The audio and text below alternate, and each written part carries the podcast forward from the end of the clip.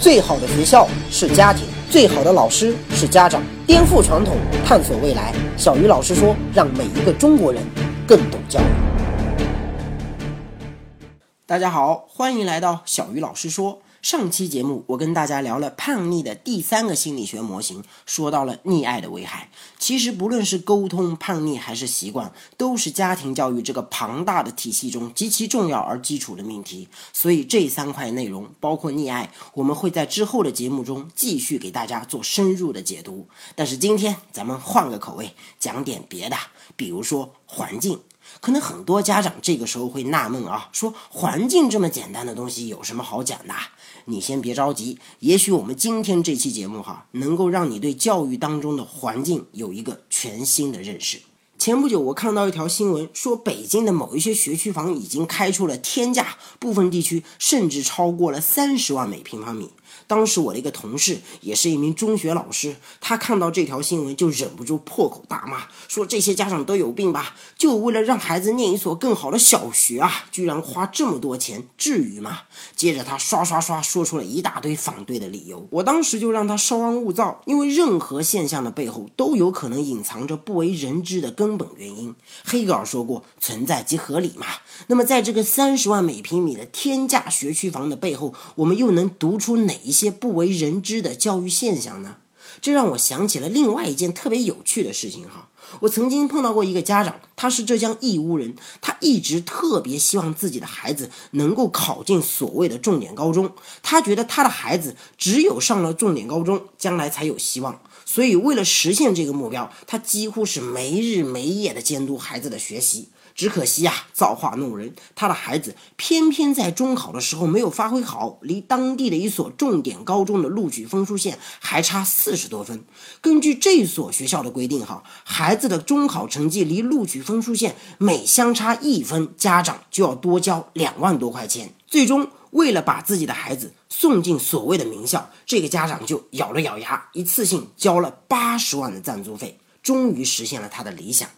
更重要的是，这个事情发生在两千零三年啊，那个时候的八十万可比现在的八十万值钱多了。并且通过我们的了解，哈，像这样花费巨资让孩子念一所重点名校的家长，在全国各地都非常的普遍。有一些家长甚至不惜借钱举债，哎，就为了能给孩子买到一张名校的录取通知书。反过来想哈，这些行为和一个家长花钱买三十万一平米的学区房，那不是如出一辙吗？这个事情我当时也觉得很不可思议哈。你想啊，你说你花钱买个重点大学的文凭，我们还能理解，因为至少重点大学的文凭可以为孩子将来找工作带来一定的优势，它是有价值的。所以，国内不少事业有成的职业经理人或者企业家都喜欢花点钱买个国外野鸡大学的文凭，什么 MBA 啦、博士啦，好让自己显得更加的高大上，这对他们是有帮助的。可是，重点高中的文凭那可就不一样了，他在职场上几乎是没有任何竞争力的，很少有一个企业在招聘的时候会在意一个员工是重点高中毕业还是普通高中毕业。所以，家长花这八十万，肯定不是为了那张文凭。那又是为了什么呢？这个家长其实就是我的一个好朋友的母亲。当我知道这个事情之后，哈，我就问他，我说：“阿姨，你为什么要这么做呀？”因为我和我那个朋友一样，当年中考的时候也没有考好，可是我家里人就从来没有想过说要花钱送我去念什么重点高中，我考什么样的分数就念什么样的学校呗。何况我的父母当时穷的叮当响，也没有这个能力拿得出那么多钱呀。这个时候，那个家长的回答让我特别的印象深刻。他说：“重点高中里有更好的老师，有更优秀的同学，可以为他的孩子创造更好的学习环境。”注意啊，这里出现了一个词叫“学习环境”，也就是说，这个家长愿意花这八十万，其实不为别的，就为了能给孩子买一个更好的学习环境。由此可见，这个环境的好坏，在普通家长的眼里是有多么的重要。那么现在问题就来了，这个所谓的更好的学习环境到底值不值八十万呢？作为家长，我们又该如何衡量环境的价值以及其背后对孩子所产生的影响呢？在回答这个问题之前，我们还必须得先搞清楚另外一个更核心的命题，那就是到底什么是环境？如果你连环境是什么都还没有搞懂，那你又怎么可能衡量得出它的价值呢？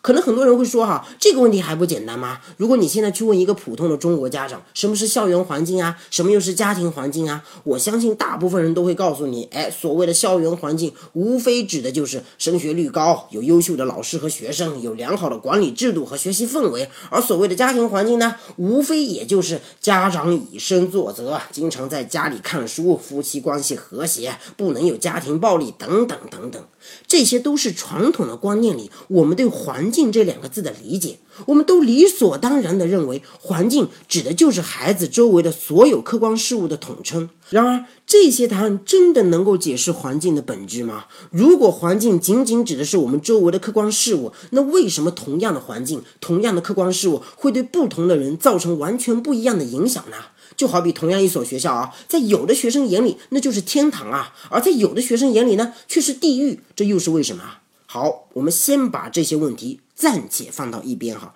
先来看一个非常著名的心理学实验。这个实验非常的有名啊，当时那可是轰动了全世界的。很多人小时候都背过《三字经》：“人之初，性本善，性相近，习相远。”直到今天，我们也许都会追问同一个问题，那就是到底人性本善还是人性本恶呢？在上个世纪七十年代的时候，有一个心理学家就想通过实验来找到这个问题的答案。他的名字叫菲利普·津巴多啊，又是一个。大师级的人物啊！一九七一年的时候，津巴多和他的团队在斯坦福大学的监狱里面做了一个非常有名的实验，很多人将这个实验誉为人类历史上最伟大的心理学实验之一，以至于后来的很多像《胖狱风云》这样的好莱坞暴力惊悚电影哈，都是以这个实验为蓝本而拍摄的。我先简单的跟大家描述一下整个实验的经过哈。科学家先在媒体上贴了一个高端大气的招聘广告，以每天十五美金的酬劳聘请素质良好的大学生来体验监狱里面的生活。这在当时可是一笔巨款啊！所以很多大学生都来报名了。紧接着呢，科学家通过一系列的测试，哈，又从这些报名的学生当中挑出了二十四名身心健康、遵纪守法、情绪稳定的优胜者，作为实验的最终志愿者。然后将这些人随机的分成了三组，其中九个人到监狱中去扮演囚犯，另外九个人去扮演监狱里面的警察，还有六个人作为替补。为了让每一个志愿者哈都能更快的进入角色。科学家甚至和加州的警察合作，动用了警车模拟真实的逮捕现场，直接冲进志愿者的家里，以各种名义把志愿者逮捕、搜身、蒙上眼睛、戴上手铐、押上警车，然后再送到监狱，最后还要被脱光衣服、全身消毒，再穿上囚服。反正整个的过程和真实的逮捕现场几乎是一模一样。而对于那些扮演狱警的志愿者，科学家在实验开始之前对他们再三叮嘱：哎，你们要想办法维持。监狱的法律和秩序，但绝对不能在执法过程中使用暴力。世界上每一个国家对自己的警察几乎都有这样的要求啊！可在当时的美国监狱里，哈，尤其是在反越战学潮最鼎盛的七十年代初，要让监狱里面不出现暴力，谈何容易啊！一九七一年八月十四日，实验在斯坦福监狱正式开始，志愿者们很快进入了各自的角色。当警察的当警察，当囚犯的当囚犯。令人震惊的是，仅仅是在实验的第二天，那些扮演狱警的志愿者就已经开始用各种各样奇葩的方法来虐待囚犯了。监狱里面的气氛变得越来越紧张。不到三十六个小时，就有一名囚犯因为精神崩溃而嚎啕大哭，最终被迫退出了实验。可是你要知道哈，这些志愿者在进监狱之前，那都是品学兼优的高素质大学生啊。所以当这些人在监狱里面做出那些行为之后，确实一下子让所有的科学家都傻眼了。在接下来的几天里，监狱里的情况那是出人意料的持续恶化。随着狱警对囚犯的虐待不断的升级，各种几乎变态的体罚也相继上演，甚至有狱警哈强迫囚犯模仿动物交配，那些电影里面才会出现的那些画面，现在全有了。就在实验的第六天，津巴多的女朋友克里斯蒂娜·马斯拉奇，同时也是斯坦福大学的心理学博士，就兴致勃勃地来到监狱，想看看男朋友的实验到底搞得怎么样了。结果当克里斯蒂娜看到实验，现场的那些画面哈，瞬间就目瞪口呆。他义愤填膺、声泪俱下的指着津巴多的脑袋在那里唾骂，说：“你怎么可以用这么残忍的实验来折磨这些学生啊？你还有人性吗？像你这种变态心理学家，我以后怎么跟你生活？”就骂他。其实当时这个实验已经完全超出了津巴多的控制，他也是骑虎难下，左右为难啊。结果女朋友出来这么一闹，哎，正好给了他台阶下，所以原本计划实行两个星期的实验，就在这一天被迫终止。实验过后，留下的是所有人对整个实验结果深深的思考。为什么像这样高素质的大学生在进了监狱之后会出现如此骇人的巨变呢？到底是什么将他们变成了以虐待他人为乐的恶魔？作为一个正常人，我们距离这些魔鬼又有多远？我们都厌恶那些大奸大恶的坏人，都喜欢乐善好施的好人。可大奸大恶和乐善好施之间，真的存在分明的界限吗？监狱里压抑的环境，在整个实验过程中，又是如何让一个人逐渐迷失自我的呢？学习更多教育的经典理论，探索更多有效的教育方法。赶紧加入小鱼老师说微信公众号，打开手机，在公众号或订阅号中搜索“小鱼老师说”，添加关注。这里是全球最大的华人家庭教育知识分享及在线实验平台，可以让你和十万中国精英家庭一起用数据颠覆传统，让我们的孩子跟世界接轨。小鱼老师说微信公众号，我在这里等着你。津巴多认为，从一开始，在实验中拥有绝对权力的科学家就指定了好人与坏人的界限，那就是狱警跟囚犯。坏人是社会的败类，是人渣，他们不配被当作人来看待，所以连他们的名字都被剥夺了，只剩下一个像九五二七这样的代号来代表他们的身份。而好人呢，则被当作正义的化身，拥有武器和权力，可以肆意的管理和制约坏人。正是这种固定的好与坏的界限，让每一个人在不知不觉中迷失了自我，逐渐变成了和身上的衣服相对应的角色。如此看来，哈，与其说是恶劣的环境改变了我们，倒不如说是我们固有的对善与恶的观念制造了恶劣的环境。实验结束之后，有记者就问那些扮演狱警的志愿者，哈，说你当时为什么要对囚犯做出这么残忍的行为啊？作为一个大学生，你难道都不知道这么做是不对的吗？当志愿者们看到监控录像和实验的照片，他们甚至都不敢相信画面里面那个凶残的人就是自己。然而，这些志愿者当时的回答却更加的发人深思。他们对记者说：“我当时想的是如何维持监狱的秩序。仔细想想，这是一件多么可怕的事情啊！”很多老师和家长在对孩子做了某些错事之后啊，几乎都会说出同样的话来。哎，我当时想的是如何维持学校的秩序，如何维持班级的秩序。我当时想的是如何为孩子好。我们经常可以看到老师在课堂上体罚学生，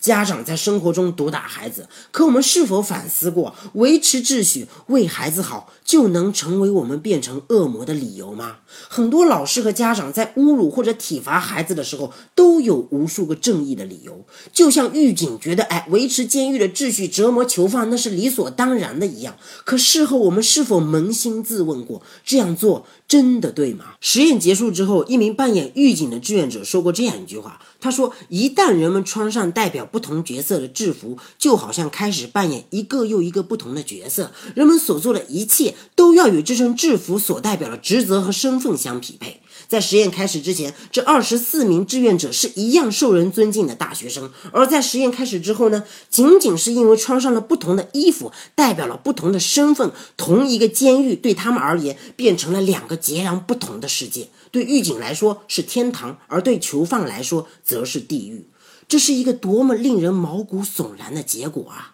你想想啊，如果成绩的好坏成了评价一个学生好坏的标准，那么在学校里，当一个学生仅仅因为成绩不如别人，是不是就会在无形之中被老师和同学当成所谓的差生呢？当这种坏的形象一旦形成，学生一旦真的认为自己就是差生，那么周围的老师和同学的眼光就会像囚服一样莫名其妙的穿在他的身上。那学校在差生眼里岂不成了地狱吗？一个正常的学生，如果整天生活在地狱里，他又怎么可能会变好呢？从心理学的角度来说，环境的好坏并不取决于环境本身，而取决于我们在环境中所扮演的角色。而决定这个角色好坏的是环境中的其他人对我们的看法，以及我们对环境的看法。这其实才是环境的庐山真面目啊！一九六八年，心理学家罗伯特·罗森塔尔在美国的橡树学校做了一个非常有名的实验。这个实验对美国的基础教育产生了非常大的影响。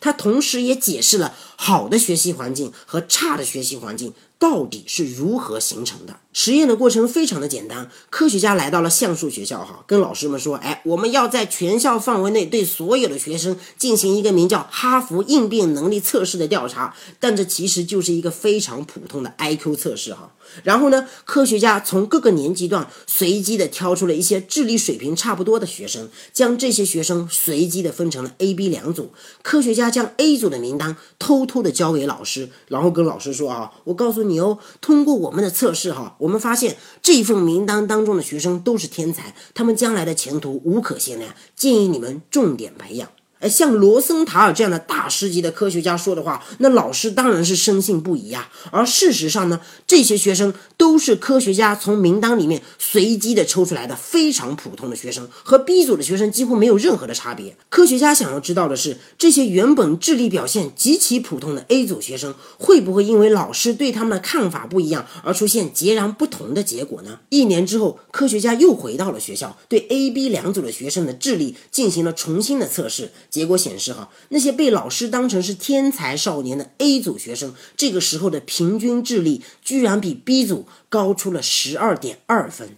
十二点二分啊，同志们，这其实就是一个好学生跟差生之间的差距啊。可是，在实验开始之前，这两组学生的智力那可都是一模一样的。仅仅是因为老师相信学生优秀，学生就真的变得比原来更优秀了。这个话听起来好像有点天方夜谭哈，但实际上它却无数次的被实验证明着它的真实性。这就是著名的皮格马利翁效应。后期的实验结果显示哈，孩子的年龄越小，皮格马利翁效应越明显。一九七四年的另一项研究显示，哈，虽然大部分老师都认为自己对所有的学生都是一视同仁的，可是当老师真的认为一个学生是好学生的时候，会在课堂上很多细微之处表现出对学生的特殊关爱。比如说啊，给学生更多的微笑啦，在课堂上和学生更多的眼神交流啦，或者提问的时候给学生更多的肯定。正是因为这些细微的表现和信任，让学生在学习过程中得到了更多的自信和兴趣，从而间接的导致被认为好的学生越来越好。同样的，那些被认为差的学生也会随之越来越差。对孩子来说，这些无形的看法与偏见将直接决定校园学习环境的好与坏。我们经常可以看到一个学生因为成绩不好而在课堂上受到老师的各种刁难和侮辱，或在家里面受到家长的各种批评和嘲笑。有些孩子仅仅是因为成绩比别人差，就必须得忍受生活和学习中老师和家长的各种斥责和奚落。可这对孩子来说真的公平吗？再好的班级都有倒数第一的人，但是有谁敢说那些成绩倒数第一的孩子将来的成就就一定比不上成绩正数第一的呢？我们可能不知道哈，恰恰是因为我们觉得孩子不行，孩子才会真的变得越来越差。我们常说每一个中国的孩子都有一个共同的敌人，那就是邻居家的孩子。而这个邻居家的孩子从哪里来啊？其实大部分都是家长一手创造出来的呀。创造出来做什么呢？当然是打击自己的孩子啊！你也许不知道哈，你的这种打击日积月累，很有可能会毁掉你的孩子啊！我曾经看到过一条新闻，说西安一所小学哈要求调皮和学习不好的学生戴绿领巾，这个事情当时在互联网上就引起了大家热烈的讨论。校长的观点是，希望通过绿领巾让更多表现不好的孩子向表现好的孩子学习。这是多么天真而浪漫的想法啊！而这个校长在教育常识上的匮乏，也着实的令我震惊。央视记者在报道这条新闻的时候，就随机的采访了一个戴绿领巾的孩子，说：“小朋友，你为什么戴绿领巾呀？”结果这个孩子低着头，羞愧的回答：“因为我表现不好。”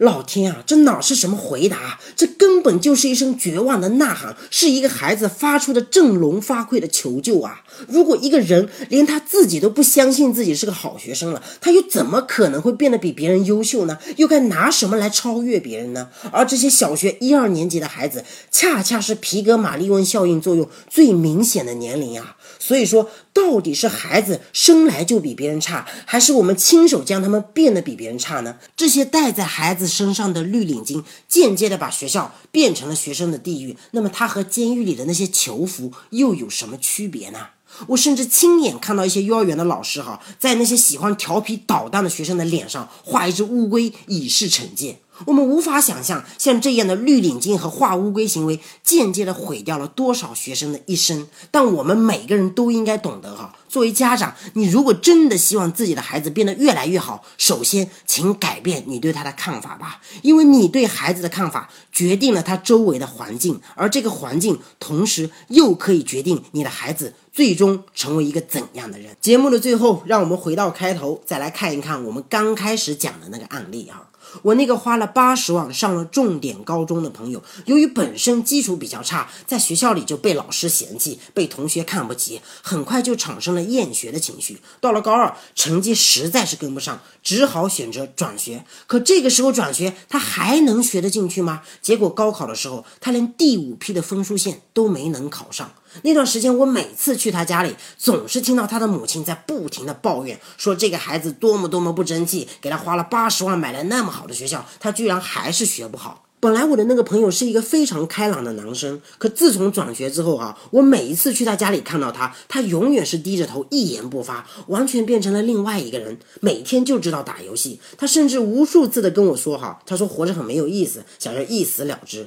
他的母亲一直认为孩子是因为迷恋上了网络游戏才会堕落，成绩才会一落千丈。而我的观点恰恰相反，正是因为孩子在学校里面受到了太多的打击和伤害，导致他对学习失去了兴趣，校园生活太枯燥了，他才会迷恋的网络游戏。如果我的这个朋友的母亲稍微有点教育常识，她就应该知道，她花这八十万给孩子买来的根本就不是什么更好的学习环境。对孩子来说，他真正买来的是一个竞争激烈、充满着嘲笑、批评和侮辱的人间地狱啊！而我呢？恰恰相反，其实我当年和我那个朋友的中考成绩是差不多的，但是因为我去了一所相对比较差的学校，使得我的成绩在学校里面轻轻松松就可以名列前茅。结果是老师关注我，同学喜欢我，我高一的时候就成了学生会主席、广播站的站长和学校的团总支书。而且因为我在学校里面表现的比较活跃哈，我还经常的收到其他班级的女生写来的情书。哎，像我这么丑的男生也能够收到女生写来的情书。书哎，那是一件多么幸福的事情啊！所以我的高中虽然不是什么重点名校，但对我来说，那三年的生活真的是像天堂一样的美好而充满回忆啊！我说这么多，并不是为了告诉大家哈，重点名校不好，或者普通学校就一定好。其实学校本身没有好坏，关键在于这个学校到底适不适合你。如果明明不适合，你还要硬把自己的孩子往里面塞，最终你可能是亲手把你的孩子推进了火坑啊！那很多人又问了，如何知道这所学校适不适合我的孩子呢？很简单，你只要回答两个问题：第一，这所学校是否欢迎我的孩子；第二。我的孩子是否喜欢这所学校？只有当这两个条件都同时满足的时候，这个学校才是真正适合孩子的学校。也只有这样的学校，对孩子来说才能够算得上是良好的学习和生活环境。这个故事告诉我们，教育孩子确实跟你为他花了多少钱没有太大的关系啊。从这个角度来说，你是不是也觉得家庭教育确实很重要呢？小鱼老师说：“每一个中国人都应该更懂教育。”今天的节目咱们先聊到这里，下期节目再见。